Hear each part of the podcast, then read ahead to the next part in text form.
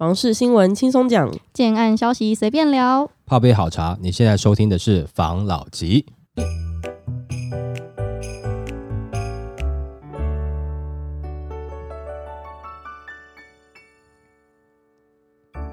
关心你的房事幸福，我是房老吉。我是大院子。我是茶汤会，今天我们要来聊，前几天我刚好跟一个台南朋友有在聊，他们现在台南的房市还是有案子要开啦。对，但是他说整个台南比较能卖得动的，可能就只有他了。对，因为真的市场情况是蛮不好的。嗯，那我们就有看到一些就是关于投资客的新闻来跟大家分享。投资客抛售难了，房屋销售天数通通拉长。根据房仲业者统计，今年的第二季和第三季主要都会销售天数和溢价空间，发现，在六都中，在销售售天数上全面增加。那在溢价空间上，桃园、台中与高雄的溢价缩小，因为升息的关系，让买方紧缩买方购物力，也让交易相对迟缓。当销售天数增加，对屋主也产生一定的压力，加上近期不少买方贷款出现状况，致使市场交易更形焦灼。那某些屋主愿意降开价，这也让溢价出现缩小。反正就是现在的房市的情况，应该说卖房子的人也不想要溢价，买房子的人也不愿意下手，嗯所以成交的时间就慢慢的越拖越长。对，那有成交还是好事嘛，对不对？但是有没有可能最后焦灼，最后就焦灼下去了，就没有成交了？那现在还想买的，可能是真的比较有急迫的需求啦，嗯哦，他会想要买，但是他开价就放着嘛。就是说他没有像以前那么急了，但他有需求，但他可以放着慢慢议一下嘛。但是在后面一点点，那没有急的需求的，比如说已经有急的需求的人都已经买的差不多了，嗯那后面大家都是没有急的需求的，突然醒了，觉得诶自己也没有那么刚需，那这样子的话，可不是说你的成交的时间拉长而已，诶就拉蛮长的，比如说拉个两年、三年这样子，就是你可能就会吐血这样子啊。如果说你是体质不好的卖方的话啦，那当然我们之前其实就有讲了嘛，如果可以的话，就早一点点来去做友善的销售嘛。那到现在这个时间点已经是米已成舟了啦，这个嗯就没有办法了啦。现在会呈现的状况就是，的确你的销售期会拉得长，并且呢，你并不好卖。当然，这个是以比如说新城屋或是预售换约或是中古屋的一个状况嘛，因为主要的数据统计还是来自于这个中介业为主嘛，对不对？嗯就是说你个体户的投资客的话，现在面临到的状况会是这样子嘛？那同样的预售案呢，你现在看到的预售案是怎么样？我现在看到的预售案哦，嗯就是问的人很多，对，一样还是有在问，还是想知道，但是能下一步的很嗯少，这样很多。可是现在代销有办法卖，也可以有客户，对但是业主不愿意卖，就是还是会有这样子的情况。市场上有客户，但是业主不愿意去销售。那你呢？我听到的是很多都是现在变观望，然后就一直在拉长个筹备期。如果说他们有急着要开案的话，可能会再看一下嘛。嗯，那像刚刚你说有些业主还是有点惜售的状况，还是想要看一下选后的氛围是如何嘛，市场氛围是如何嘛。嗯，哦，也有的专家说，可能选后会有一个报复性的反弹嘛，嗯他，是不是想要在那一波撑一下？在选前还有很多不确定因素的状况下，你先行降价，是不是让人家感觉你的产品或是说你的财力有一点问题，怕有这样子的印象嘛？有些建商可能就想说，好吧，那我们就再撑一下下。大致上他都会觉得说他自己东西很好啦，很多都是有这样的自信嘛。再来就是成本现在抓的还不一定准嘛，对不对？嗯那随便乱降价，他与其这样子，如果说他摆到成本比较固定的，他比较好抓了，再去降价也不会觉得太迟嘛，没有必要在这个时候他就先降价嘛，所以建商会稍微慢一点点的。如果说建商已经抓得到成本了，那选举也选完了，那大致上的状况确定了，如果说市场的氛围还是没有那么好，那建商会不会降价求售呢？主要是它的这个营建成本，不要说高啦，现在就是还不确定啦。那如果说真的只是高而已，那有个确定的金额的话，那他也知道价格的策略可以怎么走嘛。那要少赚呢，或是不可能要赔嘛，对不对？嗯少赚他可以知道他自己可以少赚多少嘛，而不是现在忽上忽下，有可能他会赔的状况下，或是少赚很多的状况下，他就比较不愿意。那等到那个时间到了，不就很简单？建商为了要卖房子，那他也可能就降价啦，对吧？嗯，啊，或者是说他的付款的方式比较轻松，自备可能更低，一开始的签约金更低，对不对？然后呢，不足的是不是有机会做建商贷款？就很多的其他的策略就会出来了嘛。这个以前也有过嘛。嗯你说今天再一次，会不会让建商再愿意再试一次这样子的手法？一定会啊，这屡试不爽的、啊。那这个时候你手上有不是自己自住的，你可能有拿一些案子，然后体质较为不良的自住客，那你怎么办？这些就套在你手上啊。那你期待建商价格开的比你高，然后让未来要买房子的人跟你买，他不是傻子，他很清楚啊，他一定会价格卡在是你出不去，等于是你在帮他抬价的这个范围啊。嗯对不对？那这样子的话，你现在要急着卖，我自己是觉得已经慢的啦，你已经没有什么筹码了。大致上，大家的买方都已经有个心态是，是我可以讲价了，而且讲价讲好了以后，我还有可能反悔，我觉得好像还是有点高，还是不要买好了。哦，哇，好像现在状况又不好，对哈？或者说现在景气又不好，就很简单嘛，房价在跌的时候，没有人想要买啊，然后还会再跌啦。我现在买是笨蛋，我一定要等跌到最底的时候，我抄底进场。就很多人会这样想，但是有些人他不一定是这样想，就是譬如说啊，举例像我来讲，我可能哎稍微下降一下，我可能就会买了哦。那我们可能就把那个回报的时间稍微拉长一点点，但多数的包含自住客，很多都是我现在房价还在跌，我干嘛买？我等到触底的那一刹那我再买啊。可是触底谁抓得准？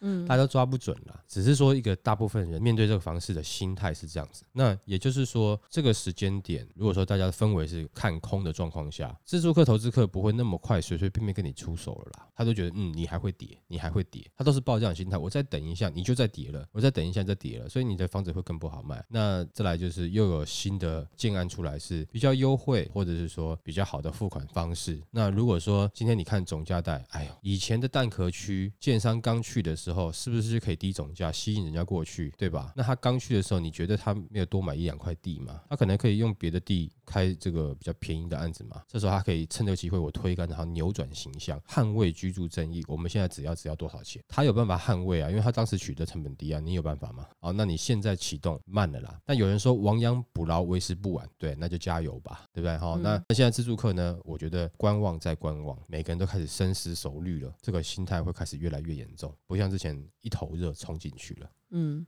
那接下来我们就继续看一下，好，是不是像我们讲的一样嘛？对不对？好了，那下一则，戏子暴雨酿灾，房价泡汤，专家破关键，别一竿子打翻船。今年的第二十号台风尼莎，它在十六号的时候与东北季风形成共伴效应，夹带了非常大量的雨弹，重创了北台湾。其中新北市戏子区有一个建案发生了土石流，灾情严重，但还好现在目前是没有人员伤亡的情况。可是透过画面的播送，仍然让一些民众心惶惶。那其实早年在戏子也有遇到台风侵袭，经常淹水。此建案过去也曾传出过灾情。这次的事件后，是否会影响到戏子地区房价呢？就有专家分析，确实会有买方因此就不想询问靠山地区的建案，但整体而言，对房价的影响不会太大。那消基会的房屋委员会的委员就认为，这次的土石流并不是整个大戏值，若因此影响到全区，铁定会有屋主抗议。土石流也不用针对细致吧？发生土石流不就是地势的关系吗？跟地点没有关系啊。对对对对对，没有错。通常是以单独哪几个建案。嗯哦，他可能一开始在准备买土地、在规划的时候，评估没有做好。其实不只是土石流，还有那种岩壁的走向。譬如说，如果它的那个是页岩呐、一片一片那种岩石啊，啊，它如果说是属于有点像屋檐一样顺着朝向你的，那它就很容易垮下来。啊，如果说它面对你，它的一片一片是对你啊，你感觉它是有点往上扬的，有没有？啊，就比较往不会往你这边倒。但是这个有太多了，这个建案有没有？就是说它可能不是第一次嘛，所以看起来它在一开始规划的时候，可能就有这么一点问题嘛，或者是说它后续的变化让它有一点问题嘛。也许原本那个区域是有直批的啦，嗯哦，但是后来可能不管是没有照顾啦，或者是说那边住久了，可能你自己哎多弄一下什么之类的，都会有一些影响造成啦。但是这次的雨量的确也是有点大啦，哦，那你说那边呈现的状况是这样子，我觉得可能那个案子就会受影响了。但是会不会有些人，很多人会怕到山里面去买房子哦？我觉得影响真的不大，因为你看我们大部分的建案呢、会依山而盖的哦不多。啦，就是你比例来看啦，大部分都还是比较，不管是市区的大楼，或者是从化区的大楼，这种比较多啦。做成比如说山庄这种别墅类型的，以全台湾的案件比例来看，它是比较少一点的。嗯，它会不会对整个房市有很大的影响，或者是说对细致那个地方的房市有很大影响？我觉得也还好。你可能靠山边的人家会担心一下，就是说，哎，那个山路怎么样？但当然我们也知道嘛，就是说建设公司规划完了，交给不管是代销公司或是建设公司自己在销售的时候，一定会因应市场的一些状况，提供一些证据啊。我们这边有做好什么环评啊？我们这边有做好什么东西啊？然后相对应的哦，我们这个是什么样的工法做的啊？哦，然后我们后面的山，我们是留了多少个土地是不开发的，就是为了。做水土保持嘛，哦，它有很多的方式可以去做，那还是会有人买啊，啊，不然你说地震带或是土壤异化区，现在是没有发生事情啊，还不是大家都在买？那买完以后发生事情了以后，那可能在包装以后，哎，又可以买了。啊，就是因为它在异化区，就是因为它没有用什么功法，用了什么功法以后哈，就绝对不会发生这种事情。哎，你也觉得嗯有道理啊，一开始可能就是有人家会爬爬的，过没多久，哎，买的人就越来越多，然后那个地方又被炒作上去，像这样子的案子跟区域一直以来都有嘛，嗯，对不对？哈，也也曾经发生事情，然后后来呢？就是用啊，我们用，因为当时就是他怎么样怎么样，就是好像去指责一些错误嘛。我们这个建案绝对不会，我们很重视什么的，所以不会。这第一个案子可能卖的很辛苦，可是后面的案子就是全部开始炒作上去了，越来越高了。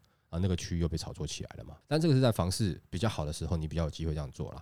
房市不好的时候，的确你会这样子比较有点辛苦啦。不过它毕竟没有人员伤亡，啊，就是很严重的人员伤亡，或者是很严重的纠纷啊。比如说什么像林肯大军那种，有没有？就是比较严重的纠纷嘛，对不对？哈，那这样子的话就会造成比较大的负面影响。这个新闻报一报，过没几天，可能大家就忘了啦。这个不会这么。有扩散了，其实我觉得那个在播那个东西哈，其实讲实在话，我个人觉得啦，有那么一点点政治炒作的意味啦，就感觉好像就是记者要有东西报嘛，那要扩大的原因是，不管是谁有到现场，然后蒋万安比较晚到嘛，还是没有到，忘记了。这个我们细节不谈，因为这个有点忘记，但是我知道的就是这个以前有类似这样的新闻啊，报一报，可能中午新闻报一报，吃个饭，然后因为隔天大家就忘记了啦，嗯。这不会是这么严重的啦，哦，我觉得不至于有任何的影响啦。不过这一次的这个影响，我个人感觉政治意味浓厚嘛，哦，就是啊，谁有到现场去看灾啊？对，嘿，那这个就变成是话题了嘛。那我觉得这个这样子的原因会让这一个新闻可能稍微延长一点点它的寿命啦，但不至于去影响说整个区域的房价了。但是之后大家在买房子的时候，是不是会可能对，譬如说山坡地的房子会有点担心，或者说对于他们的一些。水土保持啦，跟一些工法啊，一些相关的鉴定报告，是不是会抱有一点怀疑？有可能会嘛，对吧？好，但是你说会不会真的影响到这样的房价？因为会喜欢住这样产品的人，还是会喜欢啦。你跟这个自然为邻住在一起，如果说你没有好好照顾好自然，那难免会有这样的状况嘛。那你说在市区大家有时候会有淹水啊，有时候空气品质差啦，或什么之类的，这个大家就慢慢能够接受了嘛。可是这个这些东西是天天你在接受的事情呢，噪音。空气品质、塞车，你天天都在接受这些事情，只是它每一天少少的量让你可以忍受，嗯，是长期性的，像慢性的这种感觉。可是你住在山里面，哎，环境好啊，空气好啊，你就是可能真的是久久一次暴雨暴量。然后发生这样的问题，但前提是没有造成生命危险的状况下了哈。万一它真的是不管是坡度啦、水体保持这都没有做好，它真的是很危险的话，那当然我们就不算在内去看，那会危及生命的嘛。不然的话，就偶尔这样的一个土石流，可能像它真的是水一点点。那但大部分的这种山区的都不会到很深山啦，这种案子也没有这样的状况嘛。所以我相信还是会有人喜欢这样的案子啊，因为他平常必须要忍受其他的东西。这个就看会不会因为政治的关系，让这个新闻再延烧多长吧？可能会延烧到九合一。结束吧，我觉得应该这个可能弄个一个礼拜差不多了啦。你要拉太长，在下次台风来的时候就会说，戏子的民众请小心台风叭叭叭叭叭，对之类的啦。所以好不好？哦，那这则新闻就这样子吧，我们就看看它会拉多长吧。好，好不好？好，来下一则。美国经济未来十二个月衰退几率超过六成，FED 最快明年第四季降息。那《华尔街日报》在先前找了六十六位经济学家来进行调查。那根据调查显示，美国经济可能在未来十二个月内陷入衰退，因为美国联准会持续升息以抑制通膨，且联准会最快二零二三年第四季降息。那调查显示，经济学普遍预期美国经济在未来十二个月陷入衰退的可能性为六十三 percent，高于七月调查的四十九 percent，创下了二零二零年七月以来的新高。此外，预估美国经济衰退几率在五十 percent 以上的经济学家中，平均预期衰退时间为八个月。在此情况下，企业雇主预期将裁员，以因应成长放缓和获利疲软。美国的经济衰退会不会影响全世界？会啊，他现在这一次有很多人在骂嘛，美国是靠他的强势的美元有没有？等于是要把全球的经济搞垮嘛？啊，美国没在管别人的，他只管国内嘛，他们自己国内嘛。他现在就是为了救他自己这个严重的通膨状况嘛。他现在不管是缩表。升息，那你看哦，他像我们的新闻呢，有没有讲到说他在明年的第四季有可能会停止升息？有些投资客就会想说，哦，太好了哦，那我就是休息到明年下半年，然后准备要进场。你进场你就是脸绿啊，如果你是投资客的话，因为他只是说他停止升息，他真的开始降息之后，你还要看什么？他有没有 Q E 啊？哦，你懂我意思吗？他现在就是当时台湾的房地产这么热，是因为他 Q E 造成很多的。热钱跑出来，那多余的资金当然是走向钱有趋利性嘛，对不对？哪边的利润更高，那它就会往哪边去嘛。这一次如果说它停止了升息，到明年下半年停止了升息，那即使是它降息了，你们钱没有变多啊？有没有多印钱出来？请问你那个时候要进场什么？你要进场去干嘛？买来自住可以啊，不然的话你就是进去洗礼一下自己啊。那当然了。就是说，经验比较够的投资客，他不会这样想了。但是可能现在有些被绑住的嘛，或者是说中后段的，他可能就哦，对啊，哎，美国明年哈这个第四季停止升息了，哦，我们准备那时候进场，那你就多拜拜一下，然后搞不好你运气好，或者是说你现在手头上有卡的一些房子的。没关系啦，反正撑到明年下半年第四季，反正也还没交屋嘛，啊，或者说刚交屋没有多久嘛，搞不好有机会啦。然后到时候房市又热起来了，不会那么快哦。他只是说他停止升息了，降息的力道要降多少不知道。所以你们看到现在的利息，这个联准会就已经调到五点五趴左右了嘛，对不对？嗯。好，目前呢，截至今天为止啦，五点五趴啦。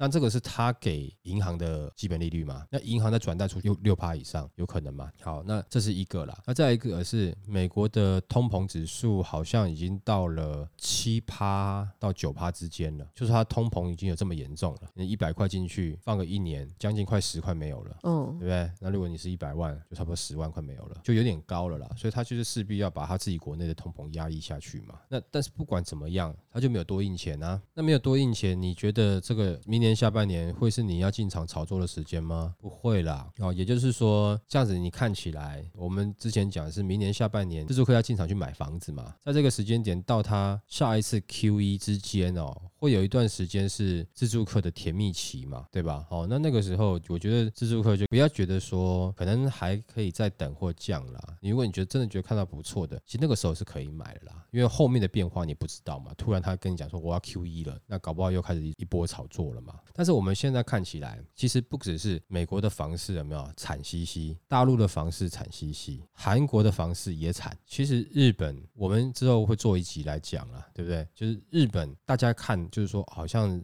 这个日本房地产现在不错哈，甚至有一些知名的公司，我们这样讲会不会又害到人家？好了，但是就是分享一下，有些知名的大型公司目前有在推一些日本海外地产的投资嘛？那当然，知名的 YouTuber 啊，像这就直接讲了哈，像九妹她也有一个系列去日本去买房子嘛。但是现在日本的房市到底好或不好，是呈现什么样的状况？我们也会做一集来分享一下啦。好，就当然只是我们自己的看法了。这样看起来，大部分的房地产市场都有受到比较大的影响。这个不会只是全球这样子，然后台湾跟人家不一样，不太可能。我觉得台湾现在已经不是说投资客可以做短期投资房地产的时机了，的确是已经变这样子了。再加上联准会现在，它不管怎么样，它的升息也是到明年的第四季。才停止升息。中间这个过程中，它一定会因为它的影响，造成它自己国内的失业率也会提升，嗯通膨也许会下降，那造成国外的跟美国有往来的，尤其像我们台湾这种外销型国家的话，我们会不会受很大的影响？会啊，所以我们之后在买房的时候，大家也可能要看好自己的荷包。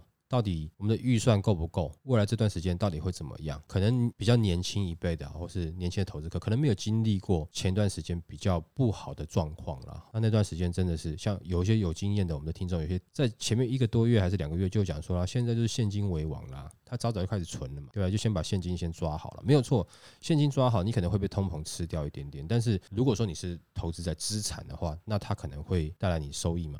如果你不投资资产，你拿到手上的话，你还是有周转的能力啊。最怕的是真的到某些状况的时候，你连周转的能力都没有，你身上的现金现金流全部卡死在某些你认为是资产，其实是负债的上面。那得到结果就是你可能转不过就挂掉了。这段时间，我觉得大家就是如果说你是年轻的的话，当然现在不要急着买房子啦。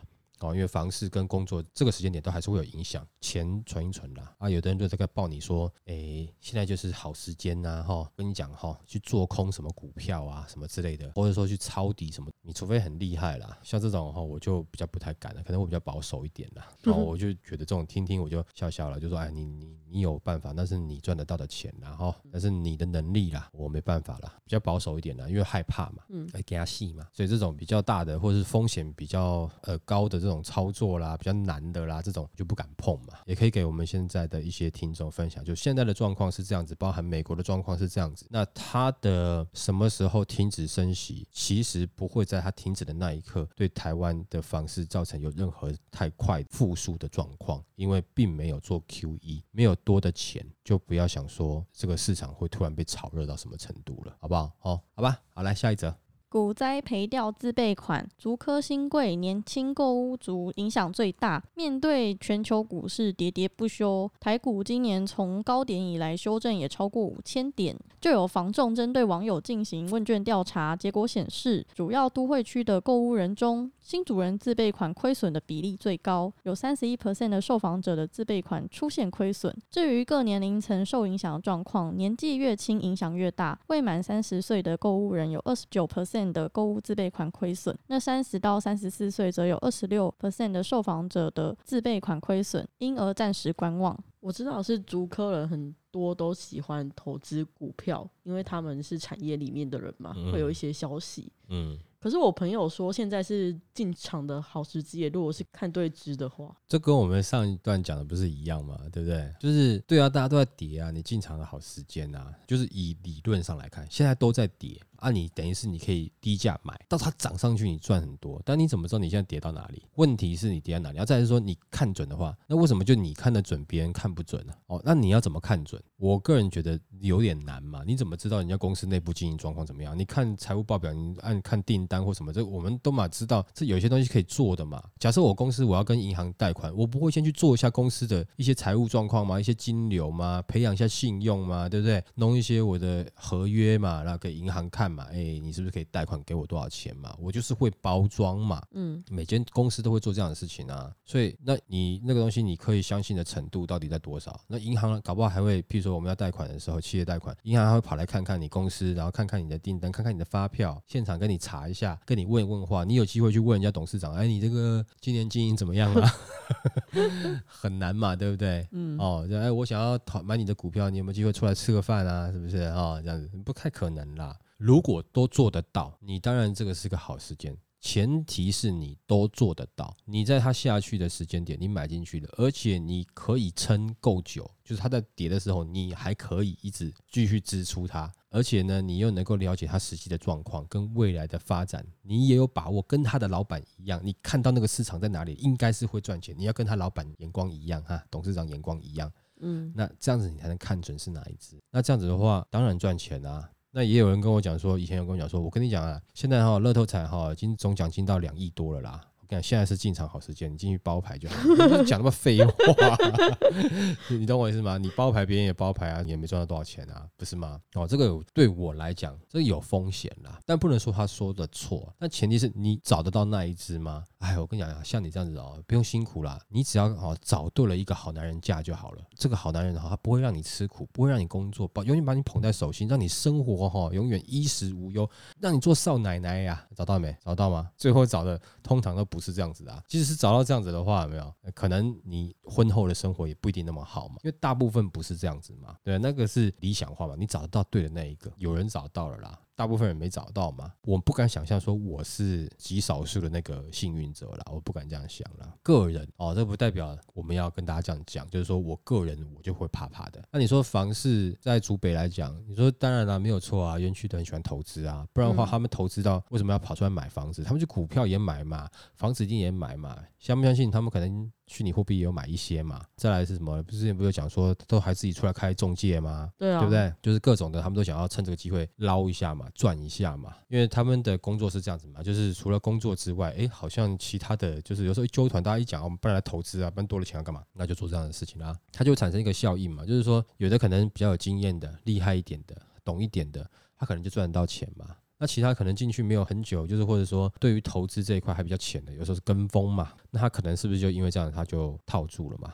我觉得他那个股票有可能是照股票现值来看，嗯，就是他没有出售那个股票，对，但是以账面上来看，现在是赔的，对啊，对啊，就蒸发啦。股票就是这样子啊。以前我们小时候有一段时间哈，就是股票大家都觉得那都是币值啊，以前很多，后来还拿去垫床，床下拿出来一堆的股票，然后最后拿去当币值，那公司就一直在赔啊，那个股票就已经没有钱了。等等之类的，像这样的故事有在听了哈。那你说这样子是不是影响到他们的这个投期或自备款？有可能吧，他可能是拿来准备要买房子吧。但是我相信呐，在这段时间有没有，就是说做股票的有没有？因为你说这个影响比较少的年龄层稍微高一点点，影响比较大的年龄层比较低一点点，但。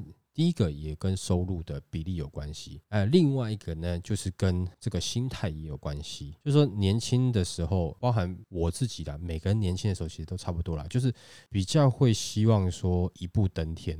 嗯，哦啊，我这样子，我干，我就年轻股神了，我又可以退休了，是不是？我可以赚捞一笔，这样子都会比较往好的那一面看。那年纪稍微长一点，他可能就是可能以前看过啊，有的人。弄太多，最后也是赔掉嘛。那以我的经验，我常看到玩股票的，就是比较多数啦，人呐有赚有赔。那最后凑合凑合的下来，一看也没有赚到很多，甚至有的就是总结下来是赔的啊。像有时候我在看一些这种老师在讲一些股市的，有没有？不管是 Netflix 上面的，或是有人在分析说，有的人会懂得看牌，就是要去赌场看牌，他教你怎么看牌，教你怎么去下赌，你知道吗？就感觉有点像，就是他给你的一些数据都是统计。出来的那剩下交由你的是什么？就是有点运气，运气这样子。当然，有些人是比较认真，会去研究那个公司的状况然后，不过很多都是听老师讲啊，或是学一些这些 paper 啊，哦，一些妙招啊，就要去下赌。其实有一种赌博的心态啦。好了，那再换另外一个。如果说真的要投资，我个人比较喜欢房地产。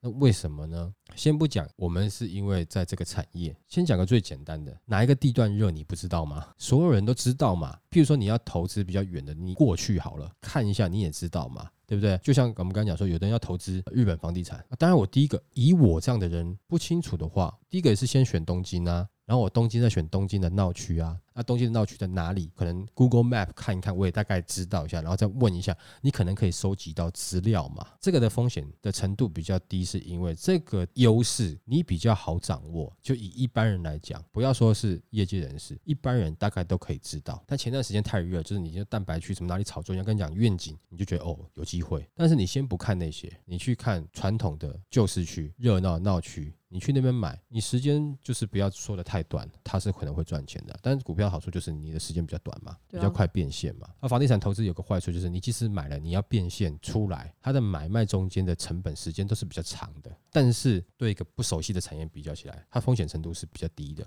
它风险比较低，可是它要投入的钱比较高诶。对啊，但是就是买风险低啊，是没错啊。你知道我另外一个。朋友聊，那时候跟新竹有一个案子有很密切的关系，叫做竹科岳阳。然后他说他那时候知道的时候，价格是落在二十七万一平。他那时候觉得可以买，他们也本来有一群人想好了要买，因为竹科岳阳推出的时间是落在一六年、一七年的时候。嗯，那时候刚好有遇到前面一阵子不景气，所以他们有看到竹北有一个案子，建设公司蛮大的，但是哪个案子我就先不讲了。他从一瓶二十六万就直接突然掉到一瓶二十万，所以他们就不敢下手。所以就算在这个业界的人还是会怕，就看得准还是会怕、啊。对，会怕。但是问题是你不管怎么样，你看啊，就是说你时间稍微拉长一点点，就它的回报比较稳啊。你想说要大赚，其实我觉得也难啦。可是二十万那个赚翻了。但是那种状况大家都不敢啊，对啊对不，对啊？但是就是说，我们的房价开始下降之后，是不是有机会在各地？是不是有机会？你就往一些精华区域去吧。其实刚才谈到竹北，是因为这几年竹北是状况很那个嘛，就是关系到工程师的状况嘛。因为嗯尤其竹北现在的价格从二十七八万到了最高到八十几万嘛，对不对？那你往下拉一点点好了，二十七八，现在七十七八，中间差了但将近要五十万。新案出来可能大概都是在六字头、七字头之间的啦，所以感觉它的涨幅是有点大了。毕竟它不是六度之内嘛，虽然说大家都讲说这个六度加一嘛，对不对？但是嗯毕竟不是六度之内嘛，那它有它产业的特殊状况嘛。然后再来就是这有一个新闻分享一下啦，我也先讲哈，就是说我也没有说要去造成大家对于工程师的一种仇恨值啦，这个毕竟是少部分，而且是哪间公司的我也不太清楚。但是我们有看一些相关的一些财经的一些报道哦，就是讲说大陆现在有在生产一些这个芯片嘛，对不对？嗯哦，那之前呢，美国有限说它不能让它取得太多关于半导体业的一些资源嘛，啊，但是之前大陆有挖一些台湾的大佬过去，只是挖一两个大佬，成果不是很明显。但是他们现在就是挖整个厂，团队整个团队挖过去，啊，的确也制造出一些晶片的。那这个报道就讲说，啊，这些台湾的工程师为了这些钱，他去大陆帮忙制造一些芯片，而且还有部分是武器可以用的芯片，然后制造出这些芯片装在武器上，将来来打台湾嘛？对人就在讲这个事情啦。那、当然，你不要说投资是趋利性啊，人也有趋利性啊。啊，人家就开两倍挖你，你会不会过去嘛？但是如果说人家的目标真的是为了制造武器来打台湾的话，那台湾还是你的家乡啊，不要这样子吧，好不好他可？能可以在晶片里面设置一些东西，哦，就发射的时候回回回追踪，对，前面测试都没问题，到最后一批量产的时候就设置了那个东西，那我或者自动掉到海里。就是射到一半的砰 射程有问题，那我误会他们了，他们是忍辱负重。希望可以有这样子的结果，好好好，那辛苦他们了，要这样去做间谍这样子、嗯哦，，赚钱，哎、辛苦他们了。哎，我先讲，我们没有要造成任何的仇恨，只是刚好听到这样的新闻，这样状况会有点担心。毕竟如果说他不可能整个园区挖过去啦，一定是小部分的人啦，大部分的都还是你看还在买竹北的房子嘛，代表工程师都是要在地生根的嘛。那就请这些多数的正义的工程师发挥一些这些力量啦，对不对哈？嗯如果说有人挖角两倍的话，拜托不要啦。哎、可是很奇怪，为嗯什么他们在那边可以研发出武器的晶片，在台湾不行？台湾其实因为是被美国限制啦，有限制说你哦不能制造某些的武器嘛。我们只能做一些比较防卫性质的啦，哦，不能做太多攻击性质。其实台湾以前很久以前也有机会可以研发出核弹嘛，哎但也是被美国制止了。但这是牵扯到政治，我们就不讲了。但是如果说有机会，当然就可以再分享这些故事啦。我们用故事的角度去分享过去的事情。历史。哎，对对对，但是就不要把它牵扯到政治去这样子。好了，那我们今天就分享到这边喽。好，好，谢谢大家收听这一集的法老集。拜。